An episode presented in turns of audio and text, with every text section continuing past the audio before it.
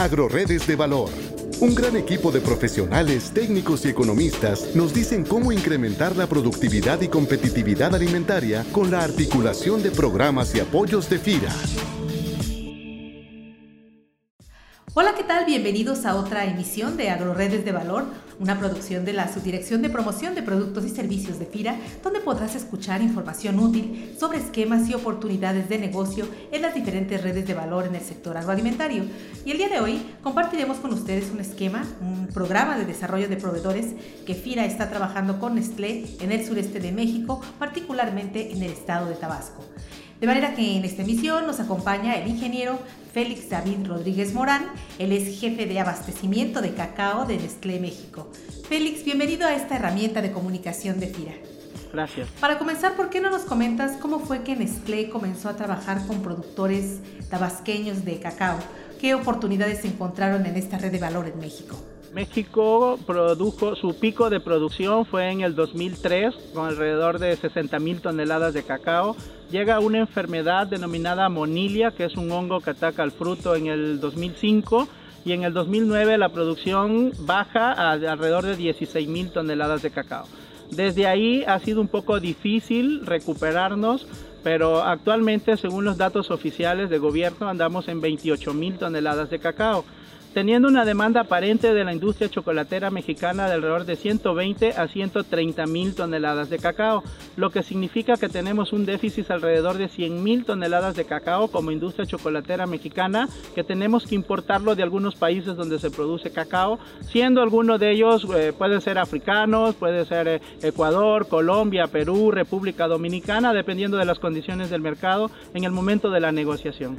Se puede decir que tenemos una oportunidad como país y como mercado enorme por crecer, porque tenemos más o menos un 1.5 millones de hectáreas con alta disponibilidad para producir este cultivo. Entonces tenemos dónde desarrollarnos, tenemos dónde crecer y por eso estamos convencidos como Nestlé que trabajando con los productores en capacitación, en paquetes tecnológicos, en buenas prácticas agrícolas, amigables al medio ambiente, podemos desarrollar este cultivo y, ser, eh, eh, y no ser dependientes de importación y no producirlo nosotros mismos como país. ¿Cómo funciona el programa de desarrollo de proveedores que están trabajando en la región?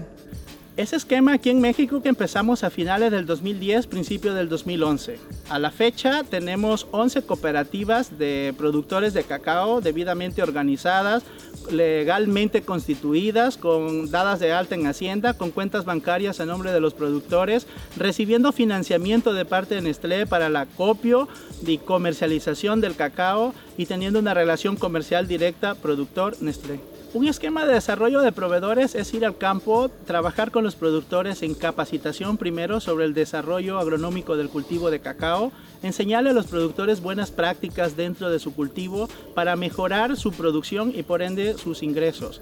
Luego desarrollarlos de una manera eh, empresarial donde ya se conforman de una persona física en una persona moral y finalmente darles de alta como proveedor Nestlé, donde ya tenemos una relación comercial directa productor Nestlé.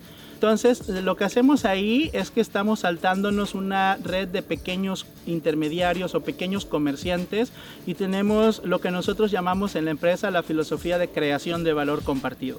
Al tener una relación directa, donde hay una interacción, Nestlé capacita a los productores para que produzcan más y calidad de cacao y a la vez les garantiza a los productores la comercialización o la venta de su cacao.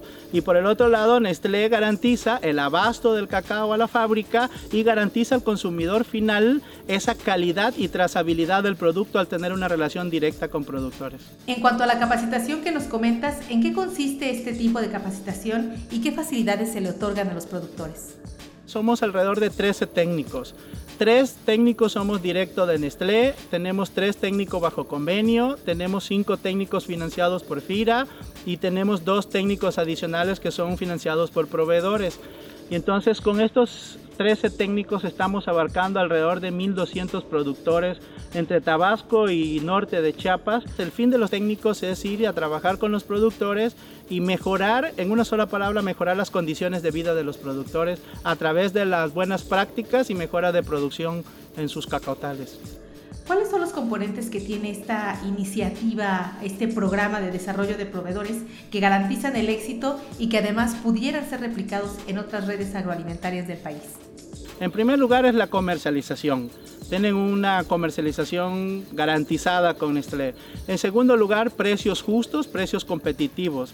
En tercer lugar, tenemos un premio por calidad. Al productor producir calidad, Nestlé al final de la degustación de las muestras, de los lotes que nos envían, tenemos premios por calidad o también podemos tener castigo por mala calidad de parte del productor y en el peor de los casos rechazos. Y lo más importante de todo lo que mencioné yo creo que es la capacitación lo que garantizamos que el productor, independientemente de que comercialice con nosotros o no, incremente su producción por superficie y mejore sus ingresos y mejore su calidad de vida. Yo creo que eso es lo más loable que hacemos dentro de lo que es esta iniciativa Plan Cacao. Y finalmente, ¿por qué consideras útil e importante el que FIRA pueda participar en este esquema? ¿Qué ventajas visualizas en la participación de FIRA? Mira, la relación con FIRA empieza en el 2012. En el 2012 eh, vamos a la agencia de FIRA en Cárdenas y primero les explicamos cuál es la iniciativa Plan Cacao, en qué consiste, qué hacíamos con los productores. FIRA creyó en esa iniciativa e inicialmente sin ser sujetos de financiamiento, empezó a apoyarnos con la constitución de 12 grupos pequeños de productores o cooperativas, de personas físicas en personas morales. Ahí empieza la relación, insisto, sin tener un financiamiento de por medio.